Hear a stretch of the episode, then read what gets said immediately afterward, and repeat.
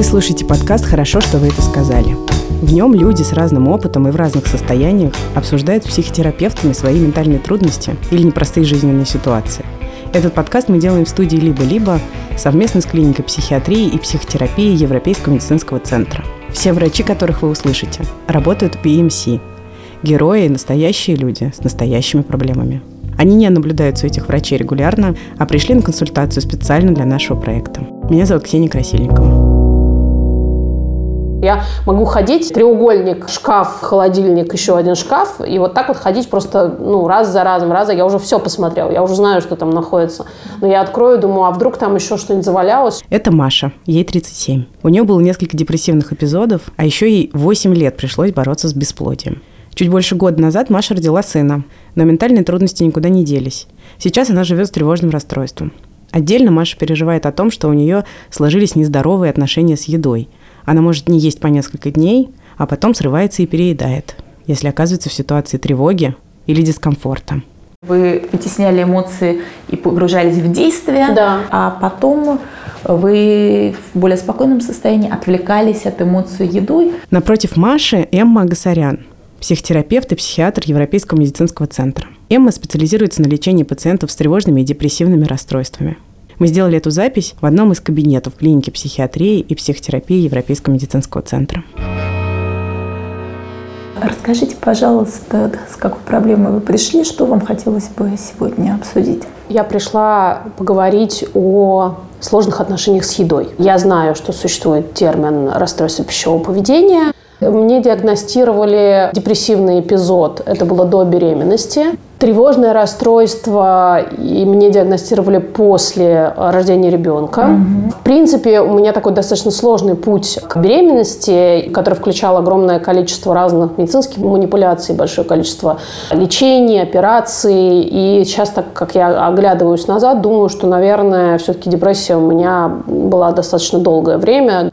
Я думаю, что сильно все стартовало тогда. И дальше я просто ну, загоняла все время это в никуда, потому что все время главная задача была одна, и вроде как все остальное не важно. Там, как я себя чувствую, как мне весело или грустно, это уже было все... На первом месте была вот эта идея, да. Э, чтобы появился мне, ребенок. Да, и мне, соответственно, нужно было как бы все свои чувства засунуть поглубже и идти вперед, потому что иначе э, я просто не смогла через все это пройти, mm-hmm. потому что путь действительно был нетривиальный, очень тяжелый, с большим количеством препятствий. И это тоже, мне кажется, влияло всегда на мои отношения с едой, вот уже во взрослом возрасте, потому что у меня, знаете, какая была такая штука, что я как э, спринтер очень сильно умею напрягаться, вот прямо собирать себя в узел, бежать какое-то ограниченное количество времени, а потом я прям падаю. И у меня вот эта цикличность была очень сильно завязана на нашу борьбу. Например, у меня прошел курс стимуляции. Mm-hmm. Вот, все, мы отдыхаем. И я моментально погружалась в какой-то такой а, анабиоз, в состояние, все, вот сейчас у меня передышка, я лежу. И вот я в прямом смысле лежала, я только так могла отдыхать. И одновременно с этим я всегда ела. Мне всегда нужно было, вот когда я лежу, мне нужно было всегда есть, потому что это меня очень успокаивало. Вообще такой способ тоже от эмоций отрешиться. Да, когда я вот в этом спринтерском забеге, я, кстати, почти никогда ничего не ем. Когда у меня много событий, когда какое-то действие происходит, я часто ну, полусознательно, полубессознательно то забываю, то считаю, что это, опять же, не так важно, вроде как я в каком-то деле. И вот, например, когда у меня много-много, у меня прям расписание, там, мне нужны там эти уколы делать, мне нужно ездить на УЗИ, там, к врачу и так далее, и так далее, я в эти периоды вообще, ну, как бы выключаю еду. Маш, я предлагаю сегодняшнюю нашу встречу каким образом построить. Вы уже немножко рассказали какие-то кусочки своей истории. Угу. Вас попрошу рассказать, что есть прямо сейчас, угу. и проанализировать то, что происходит, и попробовать поискать причины и возможные пути, как с этим справиться. Угу.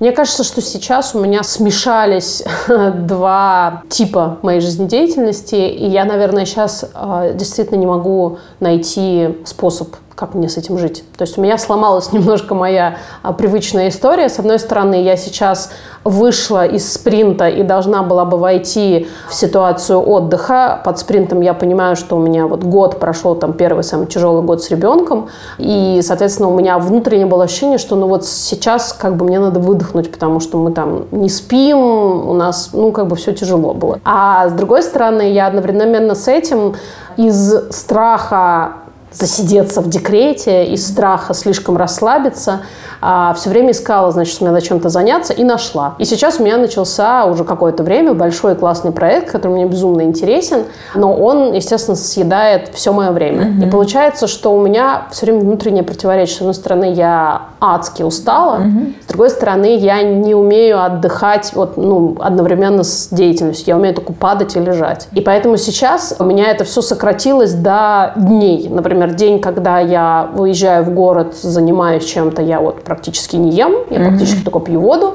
День, когда я дома, я падаю просто абсолютно неживой тушкой и начинаю сметать все подряд, все, что у меня есть дома. То есть это что за дни, о которых вы говорите? Это разные просто недели. Дни, когда вы остаетесь дома? Да. Ребенок в это время с вами с, с няней. С няней. Это время, когда вы можете отдохнуть. Да. И что происходит в эти дни? Я очень тревожусь за то, что я сейчас что-то упускаю. Я понимаю, что мне очень нужно отдохнуть, я очень устала. Одновременно с этим мне кажется, что ну там идет же какая-то жизнь, все время идет работа. У нас такой проект, который все время чего-то в нем происходит. Mm-hmm. И я все время тревожусь, что, соответственно, я чего-то упущу, я чего-то не доделаю. Эта моя тревога наталкивается на внутреннее такое, что ну я же устала, да, да, проект идет, да, есть дела, да, там вроде как ребенок с няней, я тоже переживаю, а как он там? Ну, блин, я так устала. И вот эти два ощущения, это как такой внутренний критик, который там меня... Есть критическая часть вас, которая говорит, что вообще не стоит вам отдыхать, да. там жизнь идет. Не то чтобы не стоит, а ну нельзя. Нельзя, да. надо вам заняться да. чем-то полезным, да. важным. Всегда, всегда надо заниматься чем-то полезным и важным. Есть часть вас, которая вас очень сильно критикует, да. требовательным чем-то.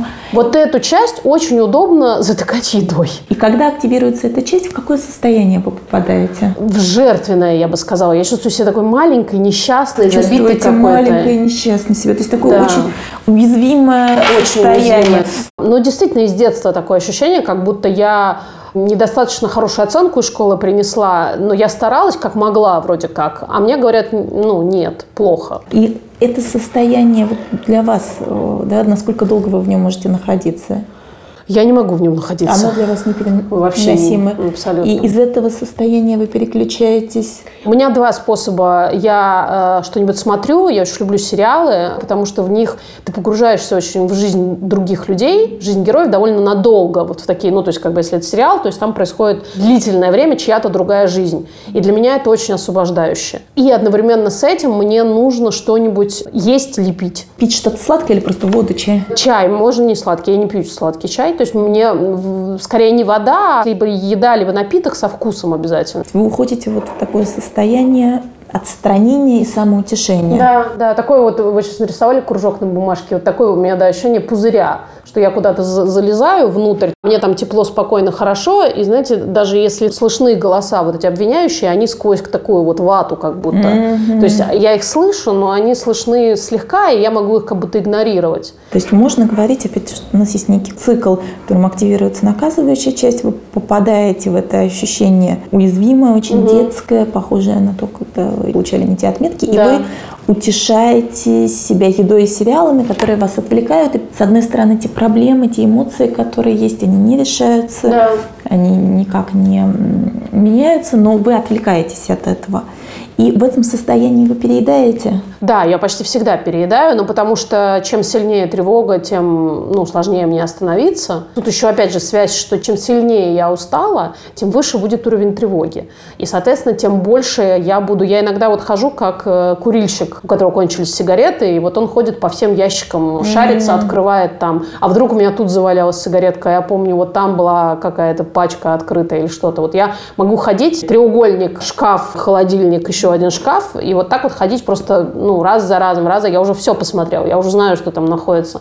Но я открою, думаю, а вдруг там еще что-нибудь завалялось, что мне прям бывает, знаете, вот когда я уже даже нашла там это какую-нибудь, ну, условную, не знаю, пачку чипсов какую-нибудь завалявшуюся, я понимаю, что мне неприятно э, есть вот эту вот какую-то заведомо, ну, такую вредную еду, еще и какую-то старую, которая там...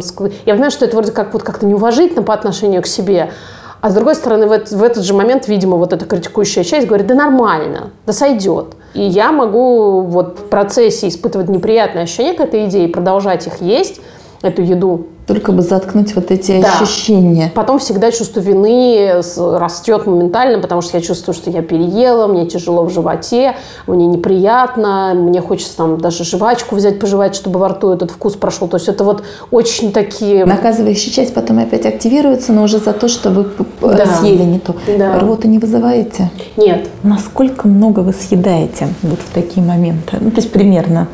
Ну, я, например, там, я знаю, что у меня нет критической, там, какой-то критической точки, то есть я не могу там съесть, ну, не знаю, целый торт, например, или что-то в этом роде. Но я, например, могу съесть э, полбуханки хлеба. Я очень люблю хлеб, это такая прям успокаивающая, опять же, почему-то еда для меня. И, причем я так делаю, я отрежу кусочек, все, запакую обратно в пакет, уберу, и знаю в этот момент, что мне не хватит этого одного кусочка.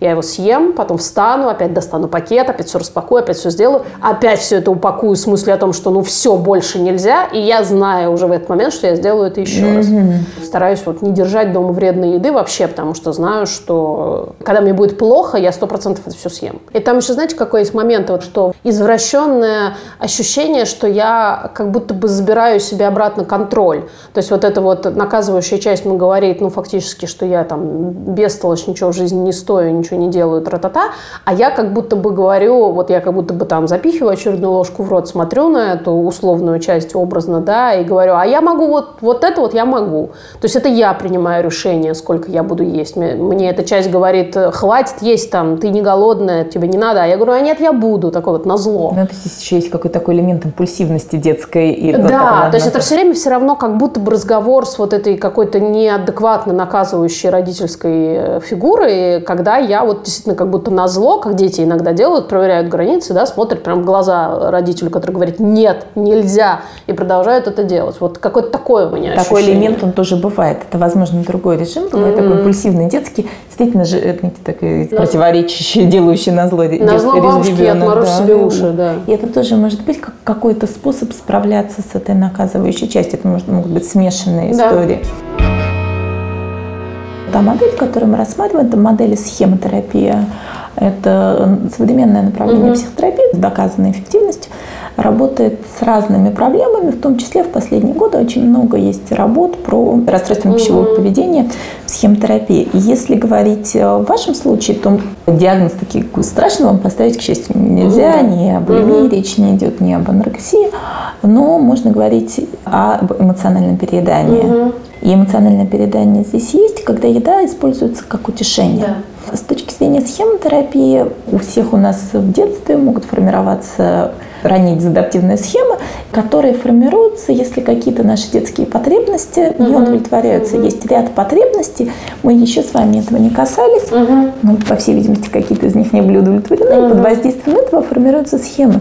Схемы – это такие эмоционально-мысленные конструкты, угу. через которые мы видим окружающий мир, через такие искажающие стекла. Да. И когда схемы активируются, мы попадаем в определенные состояния, угу. уже режимы. И, например, активация схемы дефективности и схемы завышенных стандартов ожиданий может приводить к тому, что мы попадаем в этот наказывающий угу. режим. Понять, когда включается да. этот наказывающий режим, как он вас уводит в этот детский режим, когда вот эти неудовлетворенные потребности как раз активируются, mm-hmm. и эти потребности не удовлетворяются. Вместо того, чтобы удовлетворить эти потребности, мы уходим в какой-то защитный режим, mm-hmm. затыкая потребности, mm-hmm. но не удовлетворяя их. И как мы можем работать вообще со всей этой историей? В первую очередь нам важно справляться с наказывающей частью, угу. чтобы она не активировалась. И тогда у нас будет возможность быть в большем контакте со своей уязвимой да. частью, удовлетворить истинные потребности. Я спросила бы немножечко рассказать о своем детстве И, может быть, и еще немного так, в таком русле взаимоотношений с едой в том числе. Я бы сказала, что у меня было довольно одинокое детство. Мои родители очень много работали, и мама работала в вечернее время, mm-hmm. она преподаватель, и работала с заочниками, с вечерниками, поэтому, когда я возвращалась из школы, она почти сразу уходила на работу. Вот обедом, например, после школы меня никто никогда не кормил. Хотя мама была дома, когда вы приезжали? Да, мама готовила обычно там, по выходным, например, на неделю вперед, то есть там такие у нас были какие-то там, не знаю, 7-литровые кастрюли в доме, ну что-то такое.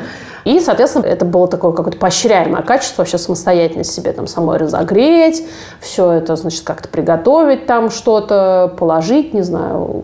То есть Короче, момент, самой себя накормить. Когда вы приходили домой, хоть мама и была дома, она вас не кормила? Нет. А что она делала? Вы вообще взаимодействовали? Мама очень много сидела за компьютером. У нее такой способ как раз тоже ухода, видимо, я от нее взяла это ухода в другую только реальность. То есть она там не телевизор смотрела, а сидела и типа сеансы раскладывала на mm, тоже в компьютере. Да, поэтому как бы обычно она продолжала либо сидеть за компьютером, но вставала, там собиралась, одевалась и ехала на работу. Взаимодействия между вами не было? Нет. И до скольких вы были одна потом?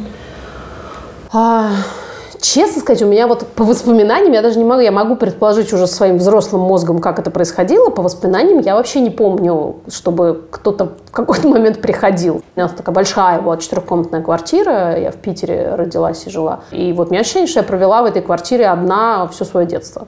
А как вам было в этом одиночестве, такой очень высокая эмоциональная депривация? Знаете, мне было по-разному. Наверное, это был такой механизм, которым я спасалась. Мне было интересно скорее. Мне бывало страшно, я хорошо помню, что мне много довольно часто было страшно именно на таком рациональном уровне, потому что в 90-е годы в Питере была очень криминогенная обстановка, mm-hmm. и всех детей очень часто сознательно запугивали, что называется, про то, что дверь никому не открывать, даже к двери не подходить, даже в глазок не смотреть, в подъезд ни с кем не заходить. И это очень была такая тревожная все время обстановка, и мне по сей день, если мне снятся кошмары, мне снятся часто вот именно вот в этой схеме истории, что кто-то за мной заходит в подъезд, подъезд или что кто-то со мной в лифте, вот какие-то такие штуки. Хотя на сознательном уровне я вообще об этом не думаю. Но ребенку этого возраста очень сложно быть одному и чувствовать отсутствие защиты. Да, то есть я понимала, что я вроде как сама за себя, и, и, и это было очень страшно. А, и мне кажется, что вот оттуда уже начала происходить вот эта моя идея про то, что мне все время, знаете, я даже как-то это визуально изображаю так, что я все время хочу вот оглядываться по сторонам, смотреть... По, нет ли кого. Да, нет ли кого. И это переросло в ощущение, так, что я не сделала, что я не сделала, мне нужно что-то сделать, мне нужно, наверное, потому что мне еще, мне кажется, оставляли, чтобы вот я дурью не маялась, как это называется, мне оставляли список дел какой-то. И у меня, мне кажется, все время было вот это ощущение, что я чего-то все время упускаю. А что за дела оставляли? Оставляли? Ну, какую-то уборку, опять же, там, какое-то что-то по готовке. Я могла там, не знаю, мне там говорили, придет папа, пожарь ему яичницу. Мама была требовательной? Да, да, очень. А к чему она была требовательна? Ко всему фактически. То есть, как, знаете, такое требование было, например, она никогда не занималась с нами уроками, никогда вообще не, не интересовалась особенно, что конкретно я изучаю в школе, но всегда следила за оценками, например. Ну, то есть вот так вот в целом, знаете, как такой, как такая, не знаю, квартальный аудит такой. Mm-hmm. А что у тебя там с оценками? Если это было что-то не то, то это было очень много стыжения. То есть мама вызывала чувство стыда. Да. А что с, с ее точки зрения было не тем? Вот насколько требовательная она была? Ну, там у меня есть такая классическая история, цитата из, из мамы, которая говорила, Маша, тройка не наша оценка. Мне кажется, я всю жизнь живу и борюсь именно вот с этим постулатом. Моя внутренняя тревога зиждется ровно вот на этом ощущении, что что бы я в жизни не делала, у меня все время ощущение, что я делаю на тройку, а тройка не наша оценка. Меня никогда не кричали, никто никогда не, там, не применял никакого физического насилия. Скорее, это было игнорирование. Самое страшное, что могло вообще для меня случиться. Для ребенка это очень тяжело. Да. То есть такая, в целом детство было с большим количеством эмоциональной депривации, да. недостатком тепла, да. заботы, да. даже безопасности в какой-то степени. И если вы не, не были идеальны, то вас покидали совсем. Да, да. То есть вот мама, например, могла прийти, а если, скажем, была не помыта посуда, она, ну, какую-то выдавала тираду такую вполне понятную, обычную, такую раздраженную серию. Я там целый день работаю, та -та -та -та, я просила тебя помыть посуду, ты не помыла. И дальше она, например, я там стою, повесив голову, извиняюсь как-то, а она просто, например, уходит. Говорит, все, хорошо, там, типа, я говорю, я сейчас помою, там, мам, сейчас я сейчас все сделаю. Не надо уже. И уходит. Как себя чувствовала маленькая Маша в этом? Ужасно. Ужасно. Похоже на то ощущение, которое у вас сейчас возникает, когда вы отдыхаете? Да, да, очень похоже. Именно мне все время мерещится вот эта непомытая посуда, условно говоря, во всех аспектах моей жизни. Маша, довольно рано у вас формируется в детстве еще один режим, видимо, такой перфекциониста, гиперконтроллера. Да, да. Как способ справляться с этим несовершенством угу. и предотвратить эти опасные ситуации. Я думаю, да. вы до сих пор в, пребываете в нем, когда вы ездите на работу. Это такой перфекционистский гиперконтролирующий да. режим, тоже довольно отстраненный от эмоций. И, конечно, постоянно в нем находиться невозможно. Это очень утомительно. Вот, да, он очень энергозатратный. Да. И когда вы выходите из него, вы оказываетесь под обстрелом наказывающей части и попадаете в режим жертвы и уходите и в защитный снова. пузырь вот этого да. самоутешающего режима. И снова из него опять, да, в чувство вины и вот сейчас, как раз ровно буквально вчера я просматривала там какие-то свои фотографии. Ну, я старалась этого не делать, но я поняла, что это на автомате просто ужасно винила себя за то, что вот я сейчас там набрала какой-то, ну, для меня лишний вес. я прям чувствую, что у меня вот заканчиваются силы, потому что, вот, ну, как мы только что сказали, это очень действительно энергозатратная вся вот история. И кажется, что я вот уже, как будто вот этот мой спринт, как будто я бегу с под, под плеткой такой. То есть меня вот все время, я уже не могу. То есть меня уже все, я не могу Вам больше. очень тяжело, конечно, да. Это уже все, тяжело. сил больше нет бежать. А, а вроде как, а по-другому я не умею. И от этого такая безысходность, что что же делать-то, не понимаю. Я думаю, что нам, конечно, очень важно разорвать эти круги. Нам очень важно, чтобы на сцене появилась ваша здоровая взрослая часть, которая, с одной стороны, не даст наказывающей части терзать вас, угу. а с другой стороны, позаботиться о ваших потребностях угу. и о потребностях вашей уязвимой части. Я как понимаю, очень многие ваши потребности не были удовлетворены в детстве. И потребность в заботе, и потребность да. в безопасности, и потребность в эмоциональном контакте. Да. Я представляю себе маленькую Машу, которая весь день проводит дома одна, которая весь день ждет, что придет мама. И вот приходит мама, да. видит немытые тарелки, закрывает двери и уходит. Я прям помню, как я бросалась. Я очень, когда вот, вот вы сказали, у меня прям внутри все поднялось вот от этой мысли, что как я долго-долго целый день ждала, что мама придет, и вот она приходит, я прям помню, как я к ней бегу, один конкретный случай, бегу по этому длинному-длинному нашему коридору и бросаюсь ей в ноги и начинаю сразу плакать от того, что вот у меня все накопилось. А мама, я помню, так раздраженно меня от своих ног от, отцепляет и говорит, да ну типа, что такое, ну, ну задержалась, не, ну что теперь там. А я что-то, папа, а папа на меня жалуется, вот она спать не хочет, потому что она тебя ждала, она не засыпает, а мама мне, значит, что-то там прикрикивает, иди быстро спать, я сказала. И вот, вот это вот ощущение такое, такой э, беспомощности перед вот этой вот какой-то, э, что мне что-то нужно, у меня есть какая-то потребность, но я никак не могу ее получить, я, я, я бессильна, я не могу Ощущение ее. вот такой бессильности действительно на тот момент эта потребность в заботе, она не могла быть удовлетворена. Да. Мама не, не давала то, что вам было нужно, родители не давали этого.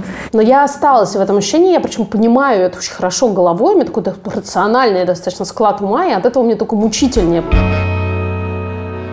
Предлагаю сейчас прикрыть глаза угу. и представить вот этот момент, когда ваш э, выходной, э, вы находитесь дома, и вам очень-очень хочется пойти что-нибудь съесть. Угу. Где вы находитесь, что вы видите сейчас? На кухне, около шкафа угу. со всякими припасами. И что вы чувствуете? Эм, такую дрожь в теле, ощущение, желание, знаете, как-то вот... Эм, скорее что-нибудь найти. Представьте, что вы не будете есть, что вы будете чувствовать? Мне сразу хочется, вот у меня опять такая детская картинка, вот мне хочется сразу затопать ногами, замотать головой и сказать нет, нет. Вот. А что будет, если вы все-таки не будете есть? Что за эмоция? Как вы себя чувствуете, если вы все-таки не едите? Какой-то, знаете, сейчас вот даже прям сейчас это какой-то, мне сразу воздуха не хватает. Как будто меня, не знаю, держат, мне хочется вырваться не знаю, отчаяние, что ли. Отчаяние. Хорошо, Маша, я вас сейчас попрошу сконцентрироваться на этих ощущениях в теле, на этих эмоциях.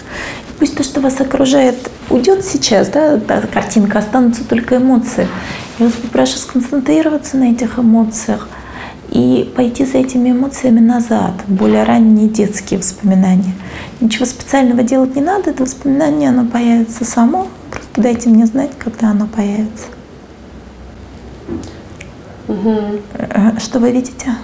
Я вот в своей квартире в Питере, в детской, но э, в комнате в большой, не на кухне, mm то есть никак с едой не связано. Сколько лет Маше, что происходит? Лет, наверное, 6-7 ничего не происходит. Просто тишина, большая-большая квартира. Единственное, что за, за окнами звенят трамваи проезжающие. Что происходит с маленькой Машей? Тревожно. Время такое, э, сумерки первые. И почему-то я не включаю свет в квартире. И мне хочется двигаться, мне хочется, мне кажется, я хожу из комнаты в комнату, в коридор, опять возвращаюсь, сажусь на окно, еще куда-то хожу, потому что мне ужасно тревожно, и я не могу остановиться. Вот если я остановлюсь, то мне кажется, что меня захватит этот, вот это вот волнение, тревога. Маша, очень страшно. Да, очень страшно. И кажется, что что-то произойдет, если я остановлюсь. Маша, позвольте в этот образ войти мне. Угу. Вы меня видите, да? Подхожу к маленькой Маше и спрашиваю ее, что с тобой происходит, чего ты боишься? Я не знаю. Не хочу быть одна. Хочешь, я побуду с тобой? Да, хочу очень. Чего тебе хочется? Мне хочется что-то вместе поделать. Что, например? Мне вообще все равно. Даже, ну вообще все равно. Я могу просто рядом посидеть. Можем посидеть, я могу почитать тебе. Да, с удовольствием. Но перед этим я хотела бы поговорить с мамой. По телефону? По телефону. Я обращаюсь к маме и говорю ей, вы не должны так обращаться с маленькой Машей ваш ребенок, ваша обязанность заботиться о ней, давать ей тепло, заботу и быть рядом. Не должны оставлять Машу одну. Вы должны придумать что-то, чтобы быть с Машей или чтобы кто-то другой был с Машей. Маша нуждается в тепле, а не в контроле. И вы очень требовательны, и Маша весь день ждет вас, и вы не должны делать так. Вы обязаны заботиться о Маше. Маша заслуживает того, чтобы о ней заботились. Маша заслуживает доброго к себе отношения. Маша заслуживает того, чтобы ее кормили вкусной, хорошей едой, чтобы о ней заботились, чтобы ей давали тепло и поддержку, чтобы с ней играли, ей читали, ее любили. Вы обязаны давать ей это. Потом я поворачиваюсь к Маше. Что с Машей происходит? Знаете, мне страшно. Мне страшно теперь уже, что мама придет и обвинит меня в том, что я пожаловалась. Угу. У нее даже слово вот это вот, что, что я ябеда. Ага, детское я, я говорю, Маш, ты не ябеда, это нормально. Если мама будет обвинять тебя, я приду и поговорю с ней еще. Я сразу говорю, маме, вы не имеете права говорить Маше, что она не может жаловаться. Это ваша обязанность заботиться о ней. Как сейчас, Маша? Мне просто не хочется этого всего решать. Просто хочется, чтобы мы пошли, что-нибудь такое поделали. Или чтобы меня спать уложили. Мы можем пойти что-нибудь приготовить. Угу. Какую-нибудь хорошую теплую еду, свежую теплую еду, полезную, вкусную. И вместе поесть ее, чтобы позаботиться о маленькой Маше. Мне просто хочется быть рядом с, вот, с взрослым. С заботливым взрослым. И... Можно ничего даже не делать, просто чтобы мне было спокойно, спокойно. и я, безопасно. Я, я, я рядом, и взрослая Маша будет рядом. Угу. И в этой картине может появиться взрослая Маша, которая тоже будет рядом, которая будет заботиться о маленькой Маше. Которая скажет, я никогда не уйду, я всегда буду рядом. И твои потребности всегда самый главный приоритет для меня. Я не позволю никому тебя обижать я буду заботиться о тебе. И взрослая Маша тоже будет с ней. Может быть, она уложит маленькую Машу спать, угу. будет гладить ее по голове, читать ей книгу. Какую книгу любит маленькая Маша? Я не помню. Какую хочется, любую, может почитать что-то хорошее. Про, про Винни-Пуха. Про Винни-Пуха будет читать. Книжку про Винни-Пуха взрослым, медленным, успокаивающим голосом. И маленькая Маша, как она себя чувствует? Спокойнее. И большая Маша подоткнет одеяло. Угу. Чтобы маленькой Маше было тепло, уютно. Может быть, ляжет рядом. Даст маленькая Маша очень много тепла, заботы. Как это ощущается? Очень спокойно. Где это чувство спокойствия? Фу, где-то в груди. В груди, Маша, я вас прошу сконцентрироваться на этом ощущении спокойствия. Угу. И вместе с этим ощущением спокойствия вернуться назад. в нынешний момент, когда вы на своей кухне. Угу. Сохраняя это ощущение спокойствия. Вы вновь оказываетесь на кухне. Что хочется сделать тогда? Как сейчас здоровая взрослая Маша может позаботиться об уязвимой части? Просто тут пойти подвигаться, подышать, угу. побыть на, на воздухе. Хорошо. Почувствовать тело. Тело хочется. очень здорово. А ей хочется что-нибудь съесть. Чая вот теплого хочется. Теплого чая. Можно угу. налить этот теплый чай. Да. Возможно, ей хочется чего-то еще. Это вполне естественно. Если это исходит из заботы и не для того, чтобы глушить другие чувства, она может съесть что-то вот когда в таком вот спокойном состоянии, когда вот мне хорошо, мне всегда хочется полезной, какой-то хорошей, свежей, качественной еды. Позаботиться о себе. А есть такая еда? Да. Ну, можно что-то такое съесть или поесть попозже после прогулки? Да, после прогулки. Хорошо. Как раз, когда будет аппетит. И... Угу. Очень хорошо. Там можно глубоко вдохнуть и открыть глаза. Как для вас был этот опыт? Вы знаете, здорово. Я вообще очень много лет в терапии, но я очень редко плачу. Потому что я почти никогда не позволяю себе этого, не знаю почему. Я очень рада, что у вас получилось выпустить эти эмоции да. сейчас, потому что это необходимо для такого исцеления. Я очень хорошо это почувствовала. Действительно, очень необычно, как быстро сменяли друг друга ощущения. То есть вот из первого чувства, когда я на кухне в самом начале, к последнему, когда я вроде бы там же, но с другим ощущением в груди. Mm-hmm. Они очень явные, эти были чувства, очень такие прям живые. Этот рескриптинг, мне кажется, он лучше показывает нам, о каких эмоциях идет речь. То есть, видимо, когда активируется эта наказывающая часть, вы испытываете тревогу mm-hmm. и чувство одиночества, да, да, такой беззащитности, покинутости. Да, да. Думаете, какая потребность в первую очередь не удовлетворена? Защиты, Защиты безопасность. безопасность и забота эмоциональная депривация, понимание какое-то к эмоциям. И ведь что происходит в эти эмоции, тут сейчас же заедаете, не давая опять-таки да. понимания. Да, просто я, у меня как бы нет сил с ними иметь дело, и, и я предпочитаю их, да. Убежать. То, что можно делать сейчас, это как, когда вы ловите себя вот в этот момент, угу. когда вам хочется переесть. В какой-то момент нам важно, чтобы вышла здесь здоровая взрослая угу. часть. И с одной стороны, поборола вот эту наказывающую часть, что вы вообще никому да. не должны, что угу. вы не обязаны, вы отдыхаете, вы имеете на это право, это наказывающей части лучше уйти совсем. Второй шаг, вы обращаетесь к уязвимой детской угу. части и даете ей заботу. Угу. Вы прислушиваетесь к эмоциям, вы разрешаете угу. этим эмоциям быть. Вы сочувствуете этой части, даете ей защиту, заботу и угу. заботитесь о ней. Угу. И потом удовлетворяете потребности но ну, это те, вот, которые вот есть. вы сейчас говорите, это то, что вы делали, когда мы были в э, моей комнате в детской да, квартире, да, да и, и, и даже голос ваш менялся, и это очень здорово работает, да, что как будто бы, когда ты говоришь с агрессором, ты говоришь более там, громко и mm-hmm. уверенно, и защищаешь тем самым. То есть ощущение, как будто вот вы как будто встаете и заслоняете меня, да, yeah и, и, и тут же обращаясь к, ко мне, к ребенку, сразу же опять как будто бы присаживаетесь на корточки и говорите уже совсем другим голосом. И это получается что-то, что я могу делать сама для себя. Да, находитесь в том периоде жизни, когда вам очень нужно хорошо заботиться о себе. У вас маленький ребенок, да, я очень у вас много работа. о нем, да, и вроде как на это уходят все мои ресурсы заботы, как будто бы ну, на меня саму уже не остается. Это часто бывает такой момент декомпенсации ну, у да. многих людей. Это трудно, особенно если вы не получали заботу о себе ребенком в достаточном количестве. Вам трудно и давать ее ребенку, и давать ее себе угу. в том количестве, в котором она нужна, и отдыхать в те моменты, когда это возможно. С сериалами тоже нужно быть поаккуратнее.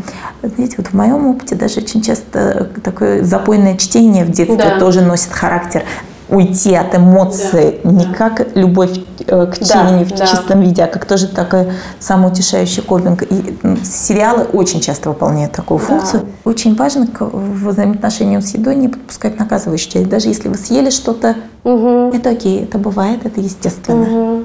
Мы вообще ничего не говорим о пользе еды задним числом. Да. Все, что уже съедено, забыто. Угу. Только вперед.